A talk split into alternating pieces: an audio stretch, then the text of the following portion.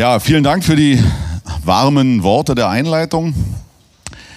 Der Grund, warum wir, warum hier so zahlreich, oder Sie so zahlreich erschienen sind bei dem Thema Propaganda, liegt natürlich darin, dass wir seit anderthalb Jahren mit offensichtlicher Propaganda konfrontiert sind. Das war in den Jahren zuvor etwas schwächer, also eher so untergründig. Und auf einmal ist im Grunde die ganze Welt wieder, äh, hat sich in zwei Hälften gespalten, in die weiße und die lichte Seite und die dunkle Seite.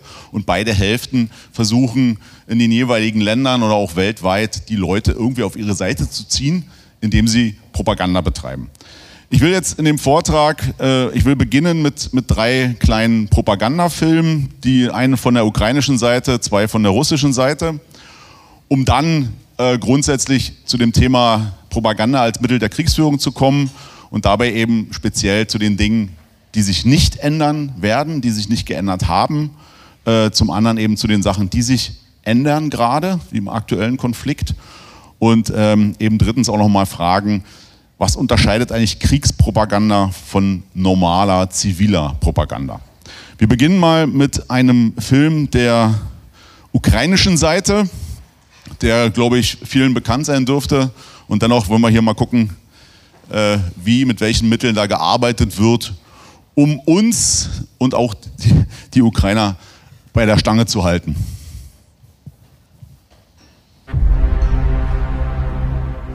Ukraine. Рідна земля мати. Господь, Отець наш Небесний. Благословіть. Благословіть! Я йду знищувати! Ворогів землі рідної! Ми своїх братів! Ja, ich denke, es ist klar, äh, mit welchen Mitteln gearbeitet wird. Wir haben also im Mittelpunkt eine Art Priester des Todes bzw. der Verteidigung, der also die Männer einschwört.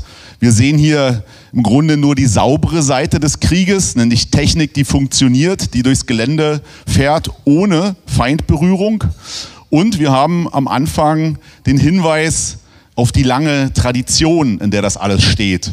Und hier wissen wir im Hinterkopf, die russische Seite ist ja ständig bemüht zu zeigen, dass die Ukraine eigentlich gar kein eigener Staat ist, sondern Teil Russlands und deswegen eben dieser Verweis.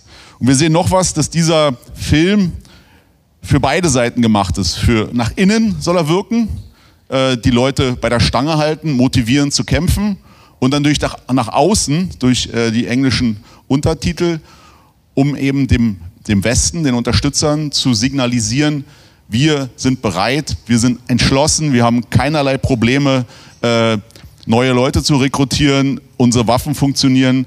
Ähm, es sind auch westliche Waffen gezeigt worden. Mit anderen Worten, hier kämpft der ganze Westen ähm, und wir sind die, die Speerspitze des Westens. Die einzelnen Details, das könnte man sich ja nochmal äh, anschauen, aber mir geht es nur immer darum, um, um diese Innen-Außenwirkung. Wenn jetzt äh, Simon wieder Platz genommen hat, dann können wir uns noch einen weiteren Film angucken. Und zwar der russische Film. Den müssen wir uns zweimal angucken, weil der ist ohne Untertitel. Ähm, das ist ein relativ neues Video. Ты случайно не знаешь, где Печерские пагорбы в Киеве? Это центр. У меня там тетка живет. Крутой район. А чего? So, ganz kurzer Clip. Ähm, das geht, also die Geschichte geht so, die beiden Soldaten, die da sind, äh, befinden sich ja mitten im Gefecht. Man sieht keinen Feind. Das hat eher so ein bisschen Counter-Strike-Atmosphäre. Also man läuft so durch die Gegend, ab zu kommt man Schuss und dann feuert man, fällt keiner tot um, äh, keine Verwundung, kein gar nichts. Und man hat Gelegenheit, sich zu unterhalten, nämlich über Zukunftspläne. Und der eine fragt dann so, weißt du eigentlich, äh, wo der Stadtbezirk in Kiew liegt, ein bestimmter. Und dann sagt der andere, ja, das ist ein guter Bezirk, meine Tante wohnt da. Ja. Erster Hinweis, Ukraine gehört zu Russland. Zweitens sagt der andere dann, ja, ich, nach dem Krieg will ich mir da eine Wohnung kaufen, sagt er dann zu dem. Dann sagt der andere, oh, gute Idee, ich werde mich in Odessa ansiedeln. Ja, und dann kommt der Aufruf, melde dich freiwillig. Der Hintergrund ist, äh, dass, dass die Russen natürlich wie auch die Ukrainer äh, Rekrutierungsprobleme haben. Zum einen den, den Sold der Soldaten massiv erhöht haben und hier eben zeigen, mitmachen, Krieg lohnt sich, du kriegst eine Menge Geld, wir werden sowieso gewinnen, unsere Brüder wieder heimholen und dann kannst du dir eben auch eine Wohnung kaufen. Wir gucken es dir nochmal an jetzt mit der Erklärung. Что у меня?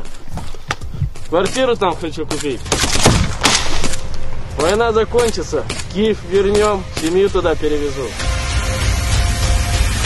Also Krieg ist eine coole Sache, man kann dabei eine Menge gewinnen. Jetzt kommen wir noch zum, zum anderen Beispiel, ist glaube ich schon bekannt, aber gucken wir uns trotzdem mal an. Ähm, ein Video, wo es in Deutschland zunächst Irritationen gab, wo das herkommt. Also erst hatte man gedacht, es hat irgendwie die AfD gedreht, äh, um also hier in äh, Deutschland gegen diese Kriegspropaganda vorzugehen. Und dann hat man wohl durch äh, äh Vergleiche der, also Vergleiche der Schauspieler mit äh, Bilddatenbanken rausbekommen, dass die äh, Schauspieler also aus Petersburg und sonst woher stammen, sodass das also klar zugeordnet werden kann. Sind wir soweit?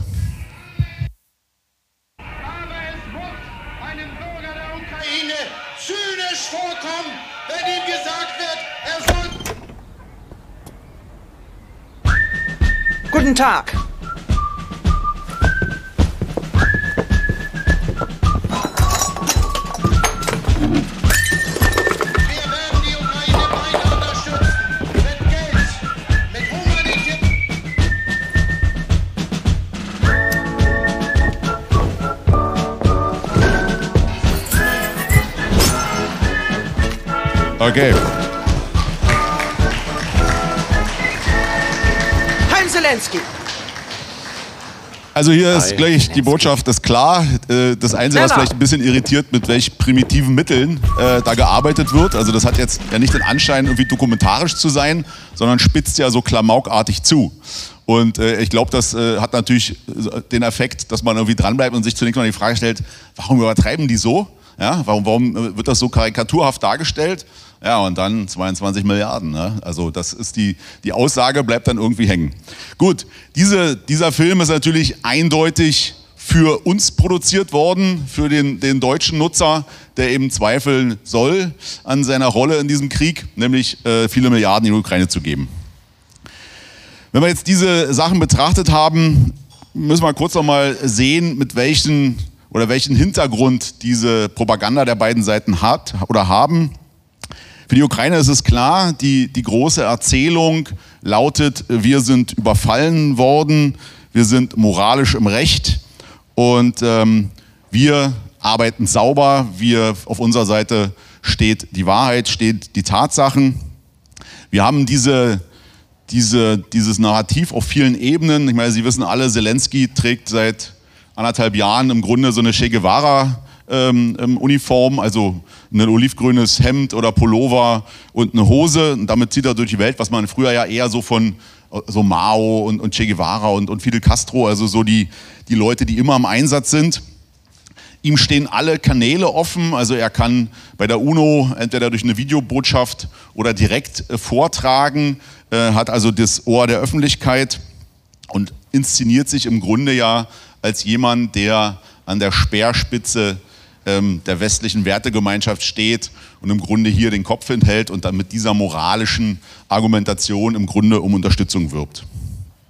Er baut aber auf, auf die Schuldgefühle im Westen, die ja relativ simpel zu erzeugen sind, wenn wir wirklich alle eine Wertegemeinschaft sind und die den Kopf hinhalten, tja, dann ist es so wie früher Heimatfront und Front, dann müssen wir ja irgendwas tun, damit wir dieses Opfer, was die bringen, äh, irgendwie unterstützen oder beziehungsweise ähm, kompensieren können und das wären dann eben die die, das Militärgerät äh, und, und Geld. Wir haben ja auch in der Ukraine wie in Russland wie bei uns natürlich äh, nicht nur Versuche, sondern umgesetzte ähm, Verbots, Ver Verbote von, von russischen Medien oder prorussischen Medien. Also auch hier ist alles relativ gleichgeschaltet. Für die, die Russen lautet die große Erzählung etwas anders. Ähm, wir mussten eine Spezialoperation, so heißt das ja im russischen Sprachgebrauch der Krieg, starten, um die, unsere Verwandten, unsere russischen Verwandten vor den Nazis zu schützen. Ne, die Ukraine ist ja in dem russischen Sprachgebrauch äh, der Nazi-Staat, der, ähm, der sozusagen äh, gesäubert werden muss, während äh, die Russen auf der anderen Seite eben als Orks bezeichnet werden oder ähnliches. Das Ziel der russischen Operation ist zweifellos äh, eine Wiedervereinigung beziehungsweise erstmal eine Säuberung der Ukraine. Ich komme da noch drauf. Ähm, und ähm, um dieses Ziel zu erreichen, ist eben diese Militäroperation notwendig. Für die Russen, das haben wir gesehen, wird eben vor allen Dingen auf das, zum einen in der Propaganda auf das Zusammengehörigkeitsgefühl gesetzt, also mit der Ukraine, zum anderen eben auf die Tatsache, dass dieses Opfer, was dazu bringen ist, ein leichtes oder einem leicht gemacht wird. Und für den Westen ist die eher eine, eine, eine zersetzende Propaganda, die uns im Grunde in der Unterstützung der Ukraine irre machen soll. Wenn wir jetzt auf das Thema des Vortrags kommen, Kriegspropaganda und Propaganda, müssen wir natürlich zunächst mal fragen, was unterscheidet die beiden voneinander? Und damit sind wir bei der Frage, was ist eigentlich Krieg? Krieg kann man äh, definieren als eine Interessendurchsetzung von ja, organisierten Kollektiven mittels Waffengewalt. Über die Waffen werden wir uns dann auch unterhalten. Das müssen natürlich nicht immer Gewehre und Bomben sein, das können auch andere Waffen sein. Und dieser Konflikt, dieser, deswegen man es Krieg nennt, geht über einen längeren Zeitraum und wird unter Einsatz größerer Mittel geführt. Wir kennen alle die Definition von Clausewitz oder haben zumindest davon gehört, der eben den Krieg als die bloße Fortsetzung der Politik mit anderen Mitteln beschrieben hat. Genauer hat er gesagt, Krieg ist ein Instrument der Politik. Er muss also einen ihren Charakter haben der Politik, nämlich Interessendurchsetzung und ist eben auch am politischen Maß zu messen. Also der Krieg, ähm, wenn er der Interessendurchsetzung gilt, darf darüber sozusagen nicht übers Ziel hinausschießen. Clausewitz schreibt, die Politik vertauscht im Kriegsfall eben die Feder, also die, das Mittel der Diplomatie, das Schreiben mit dem Degen, denkt aber weiter in ihren politischen Gesetzen.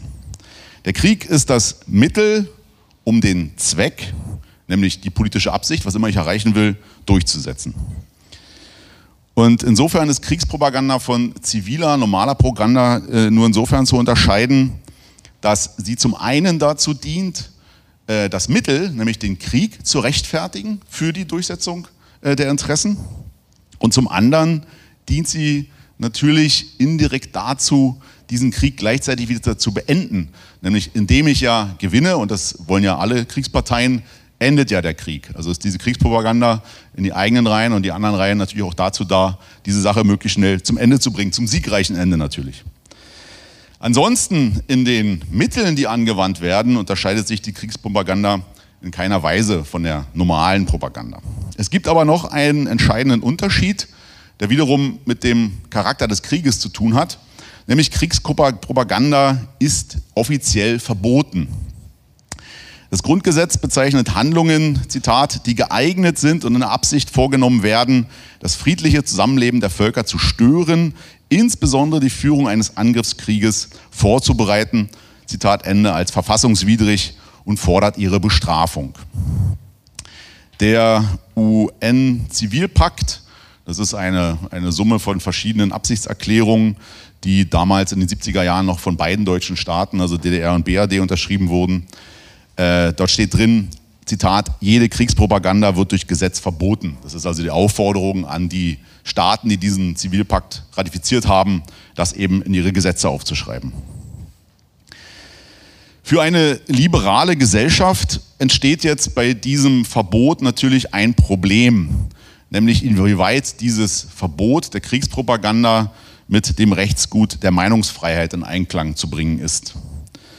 Denn insbesondere ist ja umstritten, inwieweit man Falschnachrichten, Richtung, Nachrichten, Desinformation ähm, als häufig verwendete Mittel der Propaganda, der Kriegspropaganda, präventiv verbieten kann, um die eigene Bevölkerung zu schützen, weil man ja gleichzeitig durch diesen Schutz äh, die Meinungsfreiheit begrenzt und zum anderen natürlich auch der Bevölkerung die Reife abspricht, eben Propaganda, Fremdpropaganda äh, von der Wahrheit zu unterscheiden. Es geht sogar noch weiter, dass äh, also bei uns in, in Deutschland indirekt ähm, Falschnachrichten, also Fake News, was man ja, was ja seit weiß ich, 15 Jahren so ganz großes, große Nummer ist, ähm, die also von Kriegsparteien verbreitet werden, als ein Verstoß gegen das Interventionsverbot interpretiert weil sie eben als Teil der psychologischen Kriegsführung geeignet sind, Zwang auf den Empfänger, also den, der diese Sachen betrachtet, auszuüben. Und dementsprechend hat man eben auch hier dazu gegriffen, äh, oder hat man Maßnahmen ergriffen, die die russische Propaganda einschränken sollen. Im Hintergrund steckt natürlich zum einen die Beteiligung an diesem Propagandakrieg. Wir sind also Teil ähm, oder, oder wir sind Kriegspartei. Da hat die gute äh, Frau Baerbock schon recht, auch wenn es vielleicht nicht so geschickt war, das da auszudrücken. Und dementsprechend müssen wir uns eben einrichten. Und wie weit das äh, in Deutschland getrieben wird, das ist so im, Herbst letzten Jahres offensichtlich geworden. Ähm, also neben dem, was alle wahrgenommen haben, Verbot von RT Deutsch, also den russischen offiziellen Kanälen, äh, ist man ja dazu gegangen, auf ganz verschiedenen Ebenen den Einfluss, den vermeintlichen russischen Einfluss zurückzudrängen. Und da hatten damals die Nachdenkseiten ein, so ein Dokument geleakt, was nur so als Bildschirmfoto zu sehen war, wo eben minutiös aufgezählt war, auf welchen Ebenen die Bundesregierung Einfluss nimmt. Und da kam eben raus, dass dieser Kampf gegen Desinformation auf allen denkbaren Ebenen geführt wird und dafür eben Social-Media-Konzerne, Internetanbieter, politische Stiftungen und auch eben staatliche Stellen eingebunden werden, um einen konzertierten Ansatz äh, zu haben, mit der also unser Narrativ, ähm, in dem wir diesem, in dem, mit dem wir Kriegspartei sind, gleichzuschalten. Und ähm, die, das Wort Desinformation war jetzt gar nicht näher definiert, brauchte man noch nicht, weil es ja im Grunde eben als Kriegspartei darum ging, zu zeigen, dass alles, was pro-russischer Quelle ist oder die Sache eben aus russischer Sicht darstellt, dazugehört, also Desinformation als Kampfbegriff. Dass diese Vorgehensweise, also wir sagen die Wahrheit und müssen unsere Bürger davor schützen, dass sie mit den Lügen der anderen konfrontiert werden, ist jetzt keine Besonderheit der Gegenwart, sondern immer Bestandteil der psychologischen Kriegsführung gewesen. Da ist es ganz interessant, mal einen Blick in den Kalten Krieg zu werfen. Und da habe ich dann ein, Buch gefunden aus den 60er Jahren, das im Militärverlag der DDR erschienen ist. Das heißt Psychologische Kriegsführung, eine Darlegung ihrer Organisation, ihrer Mittel und Methoden. Und dieses Buch geht wie selbstverständlich davon aus, also es ist ein dickes Buch, 300 Seiten, dass, Zitat, die psychologische Kriegsführung eine ausschließlich imperialistische Art des ideologischen Kampfes ist. Zitat Ende.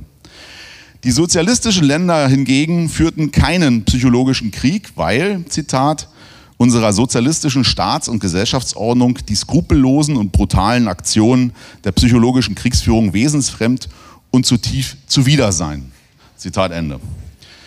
Also im Grunde eins zu eins. Und das Interessante ist, dass die Erfahrungen, die der Westen wiederum mit äh, der Kriegspropaganda der, der Sowjets oder auch der Chinesen machen durften, äh, eine ganz, zu einer ganz anderen Aussage führten. Also die Amerikaner haben ja sowohl im Koreakrieg als auch im Vietnamkrieg ähm, ähm, ähm, sind also amerikanische Soldaten gefangen genommen worden von der Gegenseite.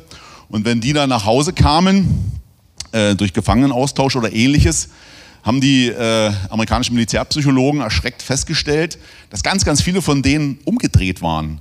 Also die sind äh, in den Krieg gezogen als gute amerikanische Jungs, Freiheit und so weiter für die ganze Welt und kamen dann mit Zweifel am Freiheit, an der westlichen Freiheit zurück und waren eher kommunistisch gesonnen. Und natürlich denkt man dann sofort, ja, die wurden halt auf brutalste Art und Weise gefoltert und Rattenkäfig und so weiter. Und in der Regel hat man mit dem bloß Gesprächstherapie gemacht. Also was man so auch als Gehirnwäsche bezeichnet. Und die hat verfangen. Und äh, das war so ein Punkt, wo die Amerikaner dann angefangen haben in den 50er, 60er Jahren, also nochmal die Bearbeitung der eigenen Soldaten auf eine ganz andere Stufe zu stellen. Also die Aussage des DDR-Buches über psychologische, psychologische Kriegsführung ist mit Vorsicht zu genießen. Jetzt ist es auch nicht überraschend, äh, dass man selbst sagt, also wir führen keine Propaganda, wir führen keine psychologische Kriegsführung, ähm, weil die Kriegspropaganda ja in einem äußerst schlechten Ruf steht. Das äh, finden wir schon bei Kants äh, Buch vom ewigen Frieden, wo er eben auch darauf hinaus will, dass diese Art von Beeinflussung ähm, des Gegners oder der Bevölkerung verboten gehört weil er, äh, man sollte vorsichtig sein, jetzt in Kant für naiv zu halten, aber jedenfalls wirkt dieses Buch dort doch naiv, ähm, weil also eine Ursache für Kriege sei eben diese Propaganda. Und auch das bereits erwähnte Buch von dem Jonas Tögel, hat zumindest in der Einleitung so diese Tendenz. Wenn es keine Kriegspropaganda gäbe, gäbe es auch keine Kriege, um mal zuzuspitzen. Das ist natürlich Unsinn, äh, weil die historischen Tatsachen einfach dagegen sprechen. Wir wissen, Kriegsgründe finden sich immer und die Propaganda dient dann eben dazu, diese in einem ja, für uns positiven Licht erscheinen zu lassen und mit dem Ziel, das Recht auf unserer Seite zu haben. Und äh, das war schon beim Kampf um Troja so, äh, der natürlich äh, nicht deswegen geführt wurde, weil da eine schöne Frau äh, in das, den Feindesland verschleppt wurde. Aber die Behauptung, dass dieses Unrecht geschehen ist, hat natürlich den Zug Richtung Troja der Griechen äh, nicht nur vor der damaligen Zeit, sondern auch bis heute im Grunde legitimiert. Und ähm, auch, auch diese, die, die Mittel, die wir jetzt hier gesehen haben, also die Zersetzung des Gegners in seinem Kampfwillen und die Motivation der eigenen Leute, auch diese beiden Seiten hat man natürlich damals schon immer gehabt, mit primitiveren Mitteln. Aber das primitivste Mittel war, wenn man in eine Festung im Grunde Fäkalien reinschießt äh, und die Leute sozusagen kirre macht am Gestank oder Leichen oder ähnliches. Ja. So, damit kann man eine Menge erreichen, ohne dass man jetzt schon psychologische Kriegsführung be betreibt. Aber man weiß eben aus Erfahrung, wie wirkt sowas und das demoralisiert und das ist Ziel der ganzen Aktion. Was wir heute unter Kriegspropaganda verstehen, also die massenhafte auf Bild, Ton, Wort gestützte Diffamierung des Feindes und die gleichzeitige Mobilisierung des eigenen Volkes, ähm, ist im Grunde im Ersten Weltkrieg entstanden. Wir haben das hier schon zwei, dreimal anklingen lassen. Ich will da noch mal kurz drauf eingehen. Und zwar in den Vereinigten Staaten, die vor, also im Ersten Weltkrieg ja vor einem speziellen Problem standen, zumindest die amerikanische Führung. Denn die, die Wahlen in den USA, in denen Woodrow Wilson nochmal als Sieger hervorging, ist ja unter, sind unter der Maßgabe geführt worden, dass die USA aus dem Krieg herausgehalten werden. Und die amerikanische Bevölkerung war sehr pazifistisch gesonnen, beziehungsweise pazifistisch in dem Sinne, dass wir also keine Interesse daran hatten, sich in fremde Kriege einzumischen. Und ähm, die, die, amerikanische Administration hat da nun aber die Idee, dass man in diesen Krieg eingreifen müsste, um die Welt eben von den bösen Deutschen zu reinigen.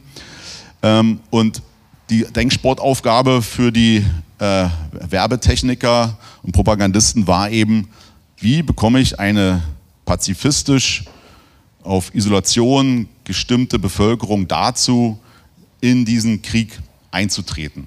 Warum war das überhaupt notwendig? Man hat ja vorher im Grunde auch keinen großen Wert darauf gelegt, dem eigenen Volk jetzt Kriegsgründe mitzuteilen, sondern da wurde eben gesagt, es ist Krieg. Die Soldaten haben sich zu versammeln, mobil gemacht, dann wurde der Feldzug geführt, dann ging es wieder nach Hause.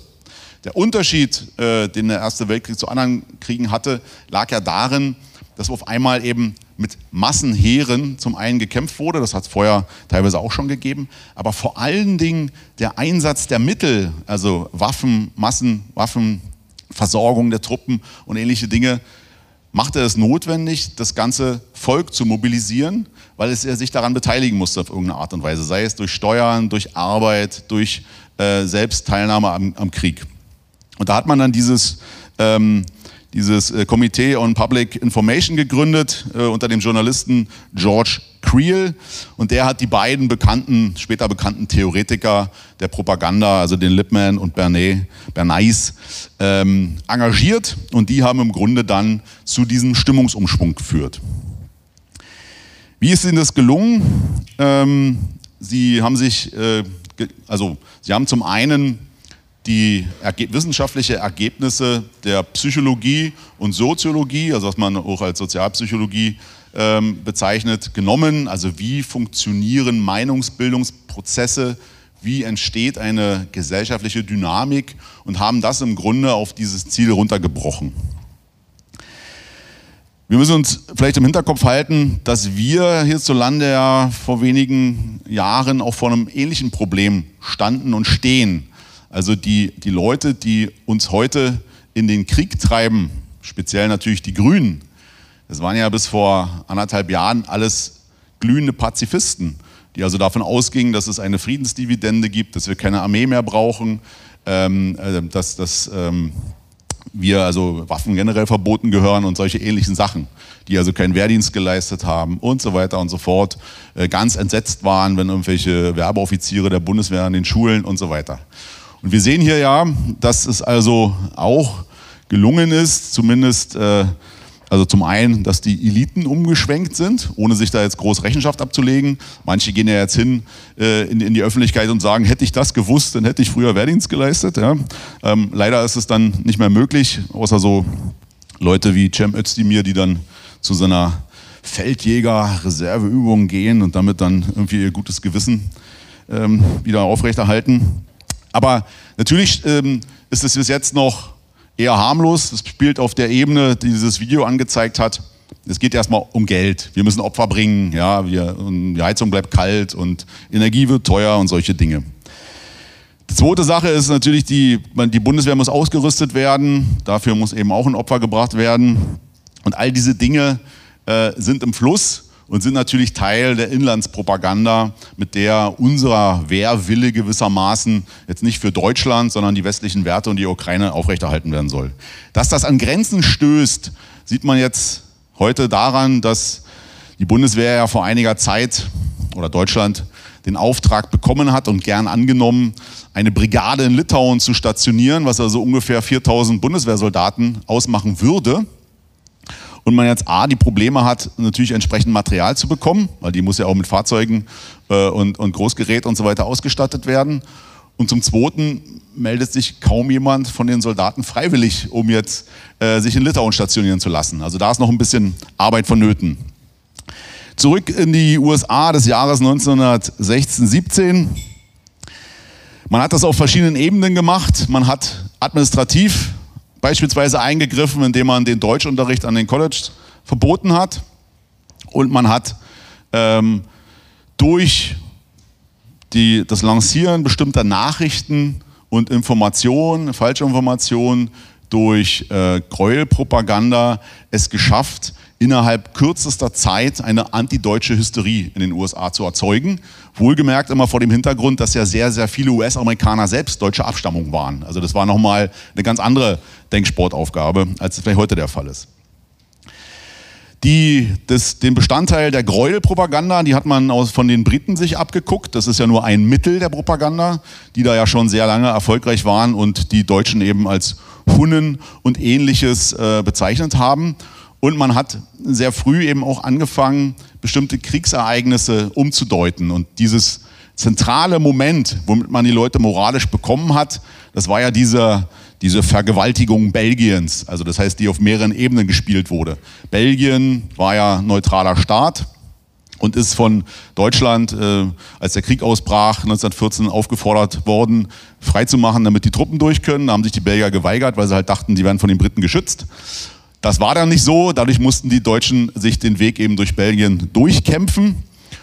Und das war das eine, also das hilflose, wehrlose, arme Belgien. Das wurde dann eben so als eine hilflose Frau und da kommt der deutsche Hunne mit, Stahl, äh, mit Pickelhaube und vergewaltigt dieses ähm, zarte Mädchen. Und ähm, das ist so die eine Stufe und die andere Stufe macht es ein bisschen konkreter. Sie kennen die Geschichte mit den abgehackten Kinderhänden und ähm, im Ähnlichen alles Gräuelpropaganda, die aber natürlich durch diese Vorbereitungen immer mehr auf fruchtbaren Boden fielen. Und wie nachhaltig diese Propaganda wirkt bis heute, kann man an einem Beispiel sehen, das auch mit Belgien zu tun hat, nämlich der Frage, inwieweit äh, es in Belgien Partisanenwiderstand gegen die Deutschen gegeben hat. Wenn es diesen Widerstand nicht gegeben hat, hätten die Deutschen also wahllos Zivilisten erschossen. Ja, wieder so ein Beispiel, wie, wie dass die blutrünstigen Hunnen äh, vorgehen, wie es ihnen gefällt. So, und es ist sehr eindeutig, dass es diese Partisanen gegeben hat, dass also die Vergeltungsmaßnahmen und die eben toten Zivilisten gerechtfertigt waren nach Kriegsrecht. Aber bis heute werden sie, wenn sie mit dieser Meinung äh, etwas publizieren oder ähnliches, anecken. Man wird ihnen unterstellen, dass sie also der äh, deutschen Propaganda aufgesessen sind, die das eben immer abgestritten hat.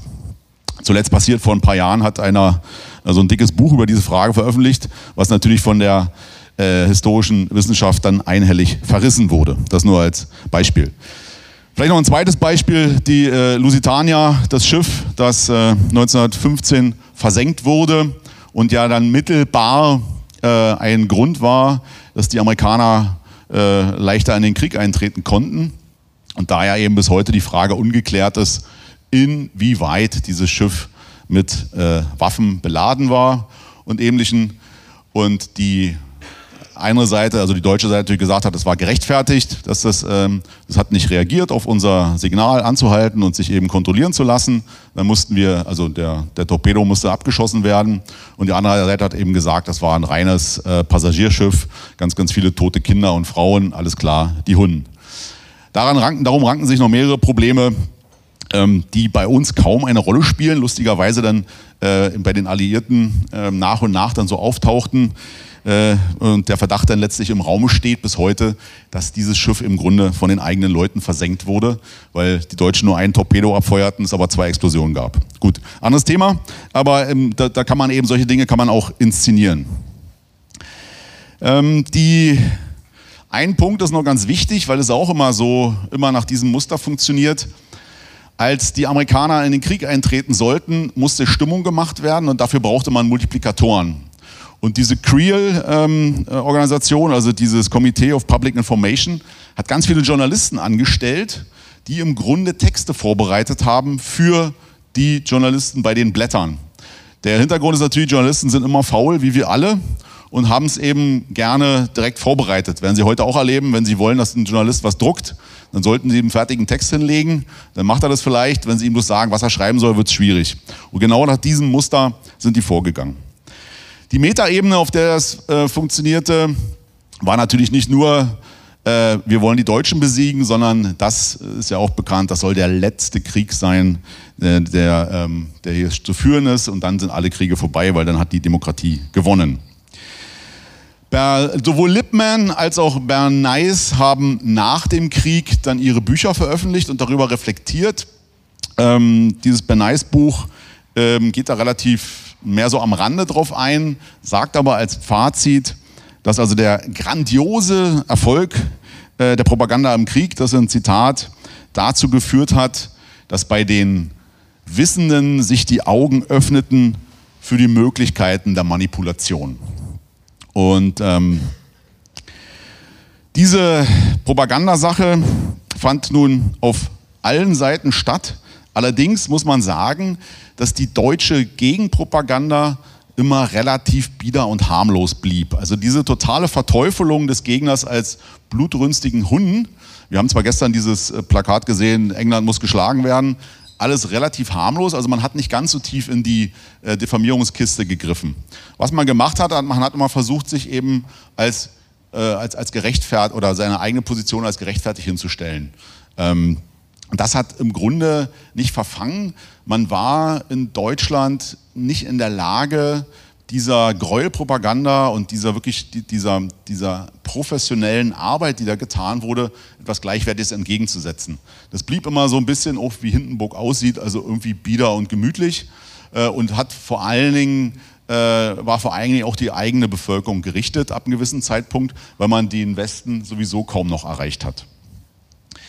Ähm, diese Erfahrungen des Ersten Weltkriegs haben dann dazu geführt, dass in allen Ländern nach dem Krieg dann auch viele Bücher erschienen sind, die nochmal versucht haben, diese Mechanismen nachzuvollziehen und auch ganz konkret an Beispielen zu zeigen, welche Mittel wurden eingesetzt, welche Lügen wurden verwendet. Und da gibt es ein Buch, das hat ein britischer Pazifist und Politiker geschrieben, äh, Arthur Ponsonby, der hat 1928 das Buch geschrieben über Lügen im Krieg, das 1930 auf Deutsch erschien. In diesem Buch befindet sich im Übrigen auch dieser berühmte Satz, dass die Wahrheit immer das erste Opfer des Krieges ist. Und er kommt in dieser Untersuchung zu dem Schluss, dass in dem Krieg alle gelogen haben und er bringt von allen Kriegsseiten Beispiele, auch für antideutsche Propaganda. Und äh, 80, 90 Jahre später, also das Buch ist 28 erschienen, hat die belgische Soziologin Anne Morelli aus diesem Buch von äh, Ponsonby ähm, zehn Prinzipien abgeleitet, nach denen die Propaganda jeder Kriegsseite funktionieren soll. Ich werde die kurz mal nennen und wir können ja dann mal gucken, inwieweit das zutrifft. Die erste Regel lautet, wir wollen den Krieg nicht.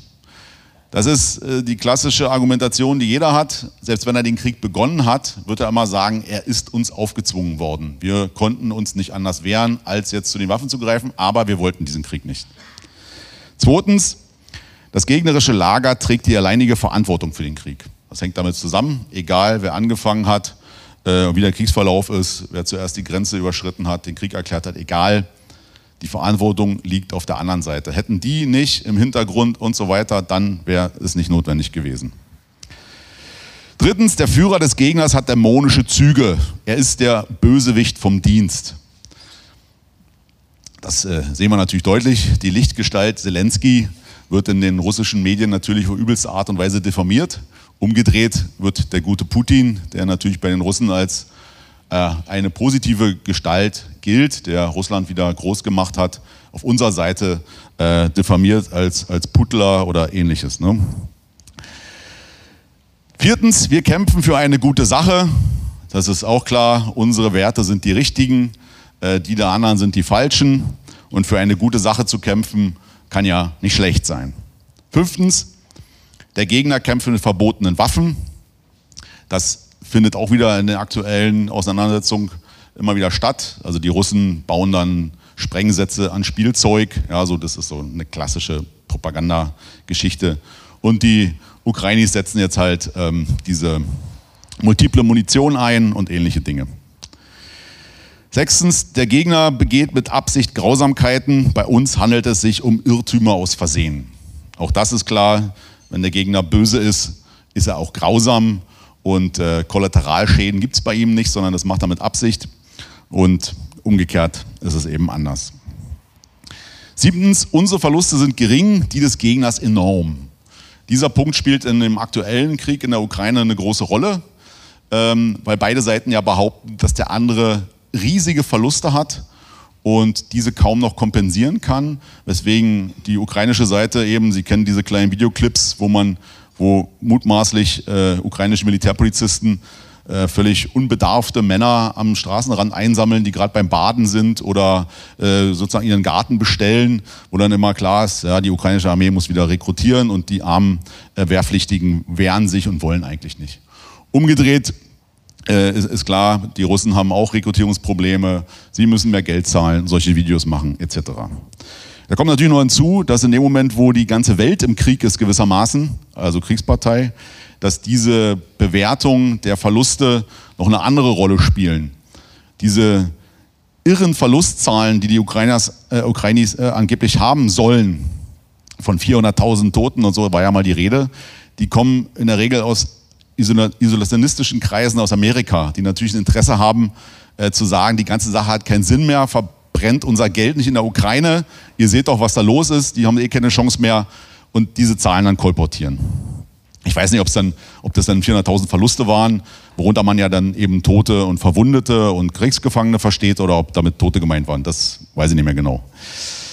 Achtens, angesehene Persönlichkeiten, Wissenschaftler, Künstler und Intellektuelle unterstützen unsere Sache. Klar, für unsere westliche Seite, das ist dann, da wird alles aufgefahren, was geht.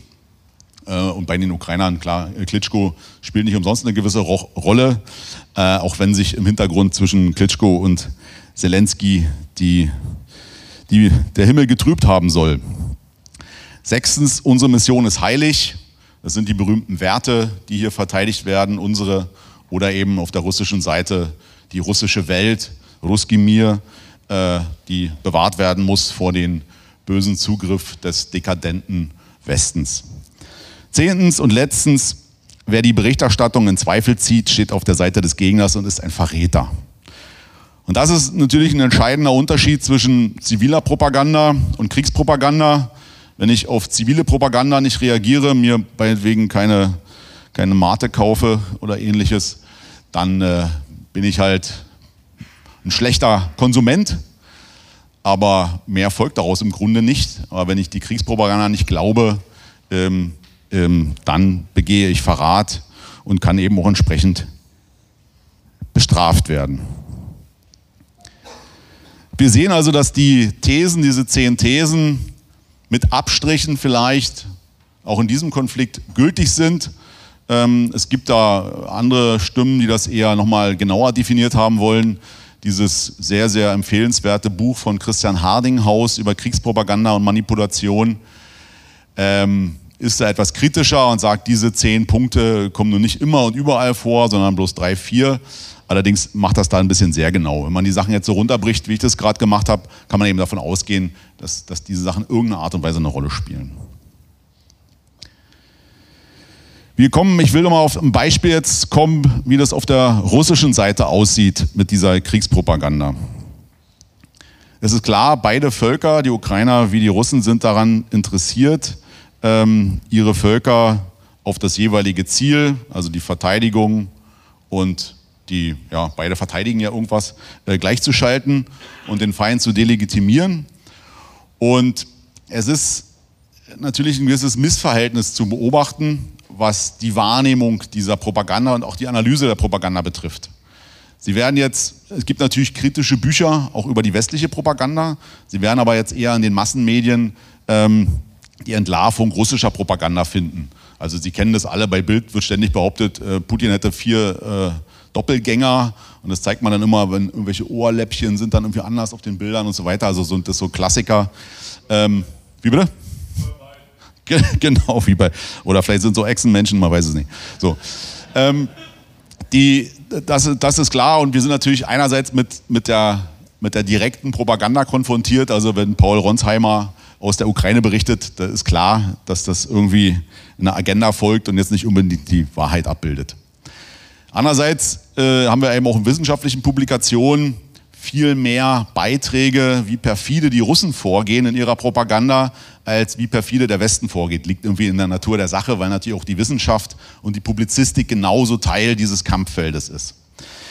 Es gibt ein, ein interessantes Dokument, äh, was äh, voriges Jahr veröffentlicht wurde auf Deutsch und was aus dem April 2022 stammt. Und zwar ein russisches Dokument und es lautet, das ist überschrieben, was Russland mit der Ukraine tun sollte. Das ist, sind fünf, sechs Seiten, das ist in den Blättern für äh, Politikwissenschaft erschienen, ähm, ist auch im Internet zu finden. Und auf diesen äh, fünf, sechs Seiten ähm, wird im Grunde eine Art Programm äh, oder eine Art ja, Anleitung, wie man das eigentliche Kriegsziel erreichen kann. Und als die größte Bedrohung, das habe ich schon erwähnt, wird in diesem Dokument der sogenannte Ukronazismus äh, bezeichnet. Also das sind die Nazi-Barbaren, die im Grunde die Ukraine in einer Art Gefangenschaft haben und eben auch die, die guten Ukrainer, die noch zu retten sind, ähm, beeinflussen. Und jetzt wird äh, in diesem Dokument auf, wie gesagt, wenigen Seiten einfach so eine Art Abfolge gemacht. Was ist zu tun? Also die Ukraine muss natürlich als erstes besiegt werden. Dann müssen die Verantwortlichen bestraft werden, auch eliminiert werden. Und dann muss man schauen, dass man den Rest, die also nicht schuldig geworden sind, umerzieht. Wir hatten es gestern bei dem Vortrag von Martin, die alliierte Umerziehung nach 1945. Nach im Grunde genau dem gleichen Muster funktioniert das. Ähm, nur dass eben jetzt hier die Entnazifizierung mit der Entukrainisierung gleichgesetzt wird, weil man will ja im Grunde die Kleinrussen zurückhaben und wieder integrieren. Als letzter Punkt in diesem Text, also was mit der Ukraine passieren sollte, wird eine Ermahnung an Russland ausgesprochen. Denn die Russen seien vom Weg abgekommen und hätten sich äh, zu sehr an den Westen angebiedert und hätten zu sehr auf Ausgleich gebaut und seien dafür eben bestraft worden, dass eben die Länder aus ihrem Bereich ausgebrochen wurden. Und die Russen müssen sich wieder auf ihr eigenes Programm gewissermaßen, auf ihre eigenen Werte besinnen, sonst werden sie diesen Konflikt nicht gewinnen. So, das ist jetzt im Grunde nicht überraschend, aber in der Deutlichkeit, mit der das da dargestellt wird, natürlich auch ein gefundenes Fressen. Das Ding ist auch mutmaßlich kein Fake, sondern äh, der Autor existiert wirklich und dass das eine gewisse Rolle spielt, kann man daran sehen, dass also wenig später, also um diesen Zeitraum April 22 herum, eben auch Medvedev sich in ähnlicher Art und Weise geäußert hat. Also das ist schon so eine Art Masterplan. Interessant ist jetzt noch ein zweiter Punkt. Wer steckt hinter dem Text? Das ist, äh, der heißt, hat mir vorher auch nichts gesagt, Timofei Sergeitsev. So, sagt allen nichts, ist nicht schlimm. Ähm, wir können den Namen auch wieder vergessen, weil eigentlich nur interessant ist, wo der herkommt, ähm, weil man da eben nochmal sieht, welche Techniken, welche Ausbildung solche Propagandisten haben. Weil dieser Sergejew ist von Hause aus Physiker, hat an den, ist also Jahrgang 63, hat in den 80er Jahren Physik studiert an den besten Unis in Russland, der Sowjetunion und ist in den 80er Jahren mit einem Philosophen zusammengekommen, der damals sehr populär war, der sich vor allen Dingen ähm, mit den logischen Problemen der Gruppenpsychologie auseinandergesetzt hat. Beispielsweise mit dem Gefangenendilemma. Das ist ja so das bekannteste Beispiel. Äh, also Situationen, die nicht logisch zu lösen sind, sondern indem man im Grunde, indem man nur was falsch machen kann, weil jede Lösung irgendwelche Nachteile hat. Und dieser ähm, Philosoph, Professor hat also aus diesem, aus diesem, aus dieser Logik der Dyna äh, Gesellschaftsprozesse ähm, sogenannte Organisationsaktivitätsspiele entwickelt und hat die mit seinen Studenten durchgespielt. Und dieser Professor hat dann eine Art so einen Kultstatus erlangt und hat die besten Köpfe angezogen, eben unter anderem auch einen Haufen Naturwissenschaftler, die da, wie oft Naturwissenschaftler, auf einmal die Chance sahen, ein Tableau an Knöpfen hingelegt zu bekommen, die man eben nur richtig drücken oder einstellen muss, um gewisse gesellschaftliche Prozesse ähm, auszulösen. Und dieses, dieses Spiel, dieses Aktivitätsspiel blieb eben nicht an der Uni, sondern wurde in der Verwaltung ausprobiert, in den 80er Jahren, während des Kommunismus. Und äh, das Spiel funktioniert so, dass man also die Spielteilnehmer ähm, eine bestimmte Aufgabe stellt und ähm, sie gleichzeitig in ihrem Selbstglauben erschüttern möchte. Also man muss irgendeine Art von Krise auslösen. Und diese Krise soll eine Art von Selbst, neuer Selbstdefinition äh, zur Folge haben, mit der man eben dann diesen Konflikt lösen kann. Beispielsweise eine, wer soll neuer Abteilungsleiter werden? Ja, das sozusagen, das wurde ja dann nicht unbedingt nur von oben bestimmt, sondern sollte ja eben auch irgendwie demokratisch geschehen. Und wir hören schon hier, das ist zu diesem Zeitpunkt noch eine im Grunde aufklärerische Absicht gewesen, die auch ganz viel mit dem Umbruchsprozess in der Sowjetunion zu tun hat, weil in der Perestroika auf einmal diese, diese Planspiele eine ganz große Rolle äh, gespielt haben bei eben Neustrukturierung von Verwaltungen, von Firmen und ähnlichem. So, das heißt also, diese, dieses Spiel mit den Veränderungen von Menschen und Kollektiven hatte dann wirklich, also hatte dann reale Auswirkungen. Zum einen in der Perestroika und zum anderen für diesen Autor, dem Sergejew, äh, ne, auch eine ganz praktische, der ist ja nämlich Wahlkampfmanager geworden. Hat also mit diesem Wissen, was er da ähm, sich ähm, erlangt hat, ist er in die Ukraine gegangen und hat dort unter anderem eben Wahlkampf für Kutschma gemacht, der ähm, 1999 nochmal wiedergewählt wurde und hat dort ähnlich wie die Amerikaner 1917 auch neue ähm, Methoden installiert. Er hat zum Beispiel Kutschma, der im Grunde abgeschlagen war und eher so als verknöcherter Apparatschik galt, ähm, wieder populär gemacht, indem er beispielsweise sogenanntes Straßenfernsehen äh, installiert hat. Er hat also Teams gebildet, die auf der Straße normale Bürger ansprechen, die konfrontieren mit Fragestellungen und das wurde gesendet.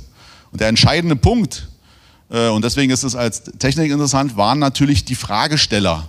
Die wurden natürlich geschult und die wussten ganz genau, welche, auf welche Frage, also welche Frage gestellt werden muss, wie auf die Antwort zu reagieren ist. Und daraus entstand dann eine Dynamik, die im Grunde diesen Wahlkampf zu dem Zeitpunkt 1999 äh, revolutioniert hat.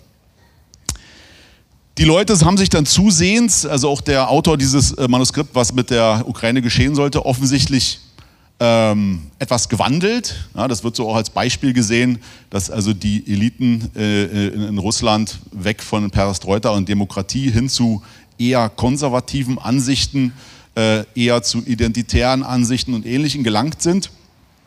Und ähm, ist eben ein ganz wichtiger Stichwortgeber gewesen, auch für den jetzigen Krieg in der Ukraine. Dieses, äh, äh dieses Z, was äh, auf den russischen Fahrzeugen äh, zu sehen war oder ist, das stammt auch aus diesem Milieu dieser naturwissenschaftlich ausgebildeten, philosophisch weitergebildeten, tja, Technokraten der Meinungsmanipulation. Und diese, und damit will ich diesen Punkt dann auch beenden, äh, haben auch den Begriff des warmen Krieges geprägt, der also im Unterschied zum Kalten Krieg, wo nichts stattfindet, und zum heißen Krieg, wo geschossen wird, äh, den Krieg um die Köpfe, den Krieg um unser, unsere Meinung und so weiter als warmen Krieg bezeichnet haben. Und letzter Punkt, Ziel der ganzen Sache, und das spricht ja auch aus diesem Dokument, äh, was mit der Ukraine geschehen soll, war eine neue Ideologie, die auf philosophischer Basis im Grunde die Politik beeinflussen sollte. So nur damit man mal eben auch aus der anderen Seite gehört hat, was wir von den Amerikanern aus dem Ersten Weltkrieg kennen. Es gibt bei all den Versuchen, die Massen jetzt auch in Kriegspropaganda zu beeinflussen, einen ganz entscheidenden Punkt, der oftmals etwas runterfällt und den ich am besten formuliert gefunden habe bei dem Buch von Jacques Ellul, Propaganda, was ja aus den 60er Jahren stammt, aber jetzt erst auf Deutsch übersetzt wurde. Und Ellul bezeichnet das entscheidende Ziel der Propaganda als Orthopraxie, die also im Gegensatz zur Orthodoxie nicht nach der rechten Lehre fragt, sondern nach der richtigen Handlung. Und diese Orthopraxie ist, sei so Ellul, das entscheidende Merkmal moderner Propaganda. Zitat, diese zielt nicht mehr darauf ab, Vorstellungen und Ideen zu ändern, sondern eine Haltung, eine Aktion hervorzurufen, nicht mehr den Glauben an eine bestimmte Doktrin zu ändern, sondern auf irrationale Weise in einen aktiven Prozess eintreten zu lassen. Es geht nicht mehr darum, vor eine Entscheidung zu stellen, sondern Reflexion auszulösen, keine Meinung mehr zu ändern, sondern aktive und weltanschauliche Überzeugung zu produzieren. Zitat Ende. Es geht also bei der Propaganda, speziell bei der Kriegspropaganda, immer darum, eine Handlung, die im Auftrag dieser Propaganda geschieht, durchführen zu lassen, mit dem Ziel, den Rückweg zu versperren. Wenn ich mir was anderes denke, eine andere Überzeugung habe, dann kann ich die auch wieder ändern. Wenn ich aber im Sinne dieser Überzeugung tätig geworden bin und das auch wahrgenommen wurde, dann fällt dieser Schritt natürlich viel schwerer. Denn, so Elyl, nachdem man die Handlung vollzogen hat, sei man viel mehr gezwungen, an diese Propaganda zu glauben, weil sie ja in uns selbst etwas ausgelöst hat und wir Teil davon geworden sind. Und so geht es eben auch im aktuellen Krieg nicht lediglich darum, die Sache der Ukraine für unterstützenswert zu halten und sich zu ihr zu bekennen, also diese berühmte Ukraine-Fahne im Twitter-Status, sondern eben vor allen Dingen darum, aktiv ins Geschehen einzugreifen. Und da gibt es verschiedene Ebenen. Also der Bundestagsabgeordnete ist natürlich aufgefordert, Waffen zu beschaffen und der Einzelne ist aufgefordert, in irgendeiner Art und Weise Unterstützung zu leisten. Ne, sei es durch die hier ankommenden ukrainischen Flüchtlinge oder ähm, sei es durch Gespräche im Freundeskreis oder ähnliches. Das Ziel ist also eine Art Kriegseintritt des Einzelnen zu erreichen. Das gilt natürlich vor allen Dingen für die Kriegspropaganda. Bei Elyl ist das für alle Ebenen der Propaganda aufgezeigt, aber hier werden ja ganz reale Konsequenzen daraus. Eine Rolle, ähm, dass man das so schwer unterscheiden kann, jetzt Kriegs- und, und zivile Propaganda, liegt natürlich auch darin, das hatte ich schon zum Anfang kurz angedeutet, dass die Masse zum politischen Faktor geworden ist. Das war ja auch der Grund, warum die Amerikaner auf einmal wissenschaftlich an die Sache herangegangen sind. Und ähm, das ist natürlich auch der Grund, warum diese Kriegspropaganda äh, auf allen Ebenen stattfindet und man die eben so schwer unterscheiden kann von zivilen Äußerungen. Wir haben es hier, so hat man sich äh, einerseits, das ist so ein Begriff, der wieder immer wieder fällt, mit hybrider Kriegsführung zu tun, die auf eine Kombination aus klassischen Militäreinsätzen, wirtschaftlichem Druck, Computerangriffen und bis eben hin zu Propaganda in den medialen Netzwerken, äh, sozialen Netzwerken und Medien äh, geschieht. Und auf diese Art und Weise hat es natürlich auch dazu geführt, dass die Grenze zwischen Krieg und Frieden äh, zunehmend verwässert wird. Denn nach der klassischen Unterscheidung gab es den Krieg zu Lande und zu Wasser. Das war viele tausend Jahre so. Dann gab es noch den Krieg in der Luft seit dem Ersten Weltkrieg. Dann gab es noch den Kriegsschauplatz Weltraum. Man hat in den 80er Jahren ja schon versucht, dieses SDI-Projekt in Amerika, äh, Amerika zu entwickeln. Heute sehen wir, dass der Weltraum mittels der Satelliten, die da oben verfügbar sind, natürlich Kriegsschauplatz ist. Also wenn Elon Musk seine Starlink-Systeme äh, der Ukraine zu Verfügung stellt, dann ist das natürlich ein Kriegsmittel und dann wird das auch zum Kriegsschauplatz. Und so haben wir jetzt eben als nächsten Kriegsplatz das Internet, beziehungsweise äh, über das Internet dann ganz in verstärkter Art und Weise unsere Köpfe. Und wie wir jetzt, wir haben ja schon den gestern über TikTok einiges gehört und äh, auch in der aktuellen Auseinandersetzung spielt dieses Medium beziehungsweise dieses, ja, diese Kurzfilme, wie immer die, also TikTok-Filme oder Shorts oder, oder Reels, eine riesige Rolle, werden Sie alle schon gesehen haben, dass also beide Seiten damit arbeiten äh, und dort verschiedene Sachen zeigen. Das hat dazu geführt, dass dieser Krieg in der Ukraine ganz anders wahrgenommen wird als Kriege zuvor. Wir haben ähm, bei den, um nochmal auf die Amerikaner zurückzukommen, verschiedene Ansätze gehabt, wie man mit Öffentlichkeit und Krieg umgeht. Man hat das im Ersten Weltkrieg so gemacht, dass man gesagt hat, wir lenken die Öffentlichkeit. Man hat im Zweiten Weltkrieg eine Zensur etabliert mit der Begründung, wir können ja der Wahrheit nur zum Durchbruch verhelfen, wenn wir die Lüge bekämpfen. Man hat dann im Vietnamkrieg im Grunde die Presse laufen lassen, weil man irgendwie noch nicht richtig einschätzen konnte, was dieses Medium Fernsehen anrichten kann, nämlich die Heimatfront völlig zu destabilisieren.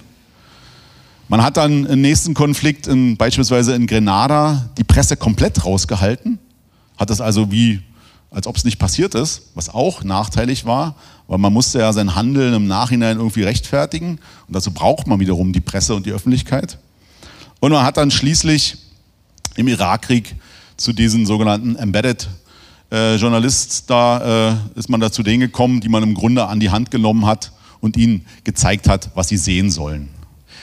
Über diese Punkte sind wir hinaus. Wir sind im Grunde als Konsument, als Öffentlichkeit permanent mit diesem Kriegsgeschehen konfrontiert und natürlich auch mit der Illusion, ganz nah dran zu sein. Sei es jetzt, dass wir mit diesen ständigen Drohnenvideos, die übers Gefechtsfeld fliegen, aus der dann eine Granate fällt und der Panzer explodiert, sei es äh, auch äh, Darstellungen von Gefechten, von Gefallenen, sei es Propagandavideos, in denen Militärfahrzeuge gezeigt werden mit irgendwelcher ukrainischen äh, äh Folkloremusik und ähnliches. Aber das findet auf allen Ebenen statt und erzeugt natürlich zum einen die Illusion, wirklich dabei zu sein, also was zu wissen, ja, obwohl man ja im Zweifel überhaupt nicht weiß, was da gezeigt wird. Und zum anderen ist die professionelle Öffentlichkeitsarbeit, also die Journalisten, gewissermaßen ins Hintertreffen geraten, weil die ja gemäß ihrem Ethos eigentlich erstmal diese Dinge prüfen müssen, hat das, ist das wahr, ist das falsch, um dann darüber berichten zu können. Das heißt, die rennen im Grunde hinter der Informationswelle her. Ähm, das, warum, warum ist es in der Ukraine jetzt auf einmal so anders? Das hat natürlich zum einen mit der technischen Entwicklung zu tun, dass also die mobilen Endgeräte überall verfügbar sind. Das hat Martin Sellner ja schön dargestellt. Also vernünftige Kamera und das entscheidende Punkt ein vernünftiges Netz. Also das heißt eben auch, dass die Ukraine äh, gut ähm, angebunden ist, was das betrifft und mal so ständig darauf zugreifen kann. Ähm, und dadurch hat sich im Grunde diese ganze Wahrnehmung des Krieges geändert. Wir sind im Grunde Teil davon geworden. Ähm, die, dieser totale Informationskrieg, der da im Grunde herrscht und äh, dessen Teil wir sind, wird auf verschiedenen Ebenen geführt. Zum einen eben die, diese sozialen Medien. Aber es ist ja nicht so, dass die sozialen Medien im Grunde nur von Konsumenten oder von Endteilnehmern gefüttert werden, sondern natürlich werden diese Kanäle eben auch von staatlichen Stellen ähm, angesteuert. Und da unterscheidet man dann eben zwischen, wie in der normalen Propaganda auch, zwischen schwarzer, grauer und weißer Propaganda. Also die weiße Propaganda, da kann ich klar zuordnen, das ist russisches Staatsfernsehen, was jetzt hier ein TikTok-Video gemacht hat. Bei der grauen Propaganda Da kommen dann im Grunde die Influencer der russischen Seite zum Tragen, die also nicht in offiziellen Auftrag unterwegs sind, sondern eher so aus eigenem Antrieb. Und dann die schwarze Propaganda, die im Grunde nicht zuordnenbar ist, wo man zunächst mal nicht weiß, äh, wo kommt das her, so wie die Leute zunächst dachten, die AfD hat dieses Video gedreht. Das bleibt also alles ähnlich und ist natürlich jetzt durch die technischen Möglichkeiten viel schwerer zu unterscheiden. Also Götz hat es ja angesprochen, Deepfake und, und KI sind natürlich, öffnen natürlich Möglichkeiten, die man früher nicht hatte. Allerdings ändert sich dadurch jetzt nicht ähm, absolut etwas, sondern graduell. Die Dinge sind also viel schwieriger aufzuklären. Und ähm, es gibt über diesen, diese neue Art der Kriegsführung, die in den sozialen Netzwerken ähm, stattfindet, nur relativ wenig aktuelle Literatur. Das kommt auch bei, bei dem Hardinghaus etwas kurz. Ähm, allerdings, wer, wen es interessiert, in der sehr empfehlenswerten österreichischen Militärzeitschrift ähm, gab es vor einiger Zeit einen sehr ausführlichen Artikel, der sich also mit dieser Art von Kriegsführung beschäftigt hat. Und der, hat eben auch, der zeigt eben auch an verschiedenen Beispielen, wie schwierig es ist, bestimmte Sachen zuzuordnen. Also der Klassiker ist natürlich, ich habe ein Bild oder eine Filmsequenz, die zu einem ganz anderen Zeitpunkt spielt, als ich behaupte. Das hat zum Anfang des Ukraine-Krieges im Grunde die Kanäle zugespült und es war dann, ist dann schwierig, das zuzuordnen. Ähm, und diese Art von Forensik, die man betreiben muss, um das eben aufzuklären, ist sehr mühsam. Und deswegen gibt es da natürlich staatliche und nichtstaatliche Organisationen, die sich damit beschäftigen, die auf ihre Art und Weise natürlich auch wieder Kriegspropaganda führen. Bestimmte Dinge lassen sich auch gar nicht aufklären mit dieser Art ähm, der Arbeit. Denken wir nur mal an, an, an Butcher und die, dieses äh, mutmaßliche äh, Massaker an Zivilisten, ähm, was natürlich äh, eine moralische Aufladung dieses Konflikts bedeutete, sodass eben beide Seiten bemüht waren, die Sache irgendwie als Aktion des Feindes zu deklarieren, sowohl die Ukrainer als auch die Russen. Und das hat ja teilweise zu relativ absurden Interpretationen dieses Geschehens geführt. Aber jeden, den Sie fragen werden, der jetzt nicht, der einen halbwegs wissenschaftlichen Anspruch hat, wird Ihnen sagen, das lässt sich äh, von der Ferne nur mit diesen Bildern nicht lösen, weil wir keinen direkten Zugriff darauf haben. Und dass sich teilweise solche Sachen 70 Jahre lang hinziehen können, sehen Sie an dem Beispiel Katyn, als also die, die, die, die Russen oder die Sowjets, ähm, nachdem sie äh, 1939 in die, äh, nach Polen einmarschiert sind, dort ja dann äh, Tausende von äh, polnischen Intellektuellen und Offizieren gefangen genommen haben und die dann im Wald von Katyn ermordet haben. Das war bis in die 90er Jahre, galt das als Verbrechen der Wehrmacht, obwohl schon in den frühen 40er Jahren klar war, dass es nicht so ist. Also als, die, als, die, äh, als der Krieg gegen Russland dann ausbrach äh, 1941, hat man ja diese dieses äh, Katyn, also diese Massengräber gefunden. Man hat dann eine internationale Rotkreuzkommission dahin geholt, hat das natürlich propagandistisch ausgeschlachtet als eben Verbrechen des Bolschewismus von deutscher Seite. Und gerade wegen dieser Ausschlachtung war es im Grunde für den Bolschewismus leicht, weil man ja sowieso den Deutschen alles Böse unterstellte, zu zeigen oder zu behaupten, das waren eigentlich die Deutschen. Die haben sich da im Prinzip die Rotkreuzwissenschaftler da gekauft und haben das so dargestellt. Und es fiel selbst äh, Gorbatschow äh, in den frühen 90ern äh, noch sehr schwer und sollte eigentlich weiterhin verschleiert werden, dass das eben ein Verbrechen der Sowjets gewesen ist. So, und diese Dinge halten teilweise ewig und ähnliches ist eben für Butcher zu befürchten. Ähm, vielleicht noch mal ganz kurz oder weiter, welche Wirkung hat eigentlich dieses, dieses, diese permanente Dauerfeuer an Bildern, die den Eindruck erzeugen, man sei dabei? Das ist zum einen äh, die Art der Bilder, die ja auch teilweise sehr brutale Bilder sind, ähm, führen natürlich dazu, dass sich die Fronten, die Kriegsfronten verhärten. Also ich kann mit diesem mobilen Endgerät im Grunde wirklich jeden erreichen und jeder wird ist in irgendeiner Art und Weise, der nicht total zynisch ist, natürlich beeindruckt, jetzt also moralisch angefasst oder traurig oder was auch immer, äh, über die Gefallenen, die er da sieht oder über die, das Kampfgeschehen und ähnliches. Und natürlich bildet sich daraus eine bestimmte Haltung, aus der Handlungen erfolgen sollen, die es mutmaßlich schwerer machen, als in vergangenen Konflikten zu einer Friedenslösung zu gelangen. Also es ist ja nicht nur der Unwille des Westens oder auch der Russen, hier sich wieder an einen Tisch zu setzen, sondern diese Verhärtung geht ja jetzt wirklich bis in die unterste Ebene, bis in unsere Köpfe hinein. Und diese Bilder wieder rauszukriegen und zu sagen, gut, der andere ist doch kein Untermensch oder Unmensch, sondern wir setzen uns an einen Tisch äh, und lassen Krieg Krieg sein und versuchen zu verhandeln, fällt also unglaublich schwer mit dieser Vorbereitung. Kommt natürlich hinzu, dass der Journalismus, auch wenn, wie wir ja gehört haben, der nun nicht mehr das ist, was man, äh, was man da erwarten darf, wissen wir alle, dass der es natürlich noch viel schwerer hat, hier für Aufklärung zu sorgen. Er gewissermaßen nicht hinterherkommt und ja immer mehr Teil selber dieser ganzen ähm, Propagandaschlacht wird. Das und natürlich eine gewisse Abstumpfung, weil das alles in dieser Optik der Videospiele ja funktioniert. Man, die, viele sind eben aufgewachsen mit dem äh, Counter-Strike oder was auch immer und irgendwie äh, wird das dann übereinander gelegt. Also die Sache findet im Grunde in einem Art fiktiven Raum statt und nicht real. Auch das wird schwierig wieder zurückzudrehen sein. Dieser, dieser Krieg um die, um die Köpfe, der mittels dieser Bilder äh, stattfindet, ist im Grunde eine Fortschreibung des äh, totalen Krieges, dieses Konzepts, was aus, der, aus dem Ende des Ersten Weltkriegs stammt und der von Goebbels dann bekannt gemacht wurde, der vor allen Dingen eben einen Kampf um die Heimatfront bedeutete. Und hier ist eben jetzt der Unterschied, dass zu damaliger Zeit der Kampf um die Heimatfront vor allen Dingen im eigenen Land stattfand, beziehungsweise die Heimatfront im Kriegsgegner geschwächt werden sollte. Also die Hungerblockade im Ersten Weltkrieg gegen Deutschland und der Bombenkrieg gegen Deutschland war ja gegen die Heimatfront gerichtet, mit dem Ziel, äh, die Unterstützung für die Front äh, zu untergraben. Und jetzt haben wir den eben zum Unterschied, dass ja der gesamte Westen im Grunde Kriegsteilnehmer ist, sodass also die Heimatfront auf einmal gigantische Ausmaße angenommen hat, der die ja komplett bespielt werden muss.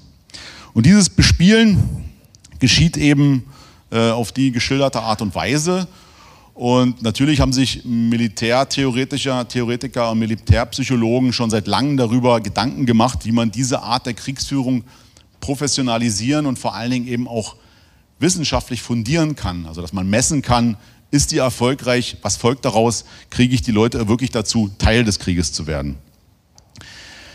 Ähm, es ist natürlich so, dass Psychologie immer eine Rolle spielte, auch wenn jetzt Leute wie zum Beispiel der Tögel behaupten, es habe jetzt ein ganz großes Umdenken stattgefunden bei den Amerikanern, die auf einmal die menschliche Sphäre als Kriegsschauplatz entdeckt hätten.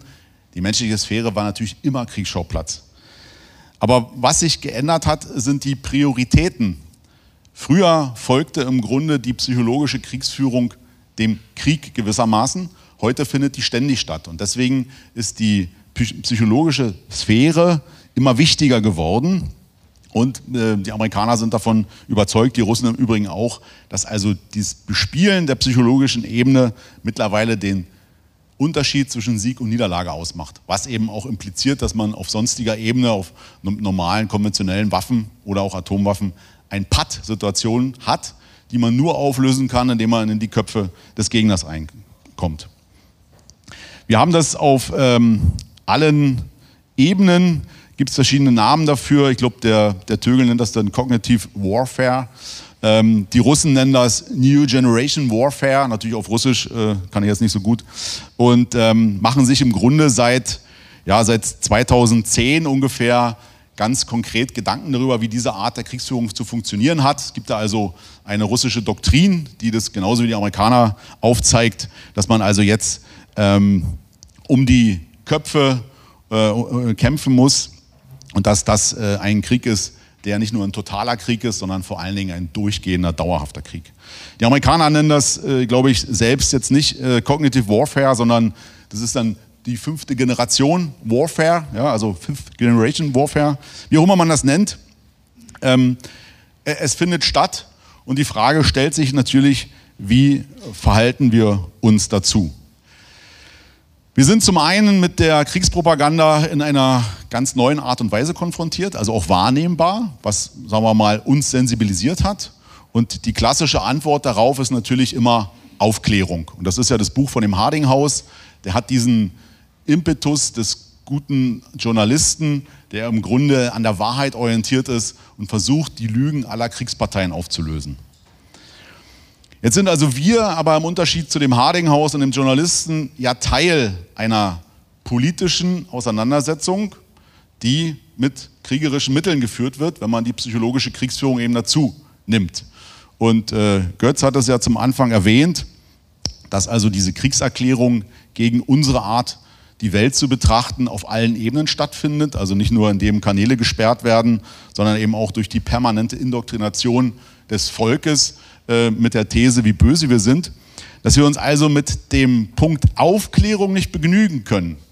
Aufklärung ist wichtig, nur wenn man weiß, wie die Dinge funktionieren, hat man eine, eine Chance, denen zumindest teilweise zu entgehen. Komplett entgehen wird man ihnen nicht, weil man natürlich ähm, auf, auf anderen Ebenen angefasst wird, die man vielleicht nicht vermutet. Aber da wir uns eben in einem Krieg befinden, müssen wir diese Möglichkeiten, die uns eben die Propaganda an die Hand gibt, entsprechend auch nutzen und eine Gegenpropaganda erzeugen. Darum werden wir nicht zurückkommen, äh, nicht ähm, drumherum kommen. Und natürlich müssen wir wie jede Kriegspartei nicht nur die Techniken beherrschen, die Knöpfe wissen, an denen wir zu drehen haben, sondern unser ganzes Handeln, und das ist ja irgendwie der Schlüssel zum Erfolg, muss von diesem Glauben an unsere Idee getragen sein, denn nur dann können auch unsere Propaganda so wirkmächtig werden wie die des Gegners. Vielen Dank.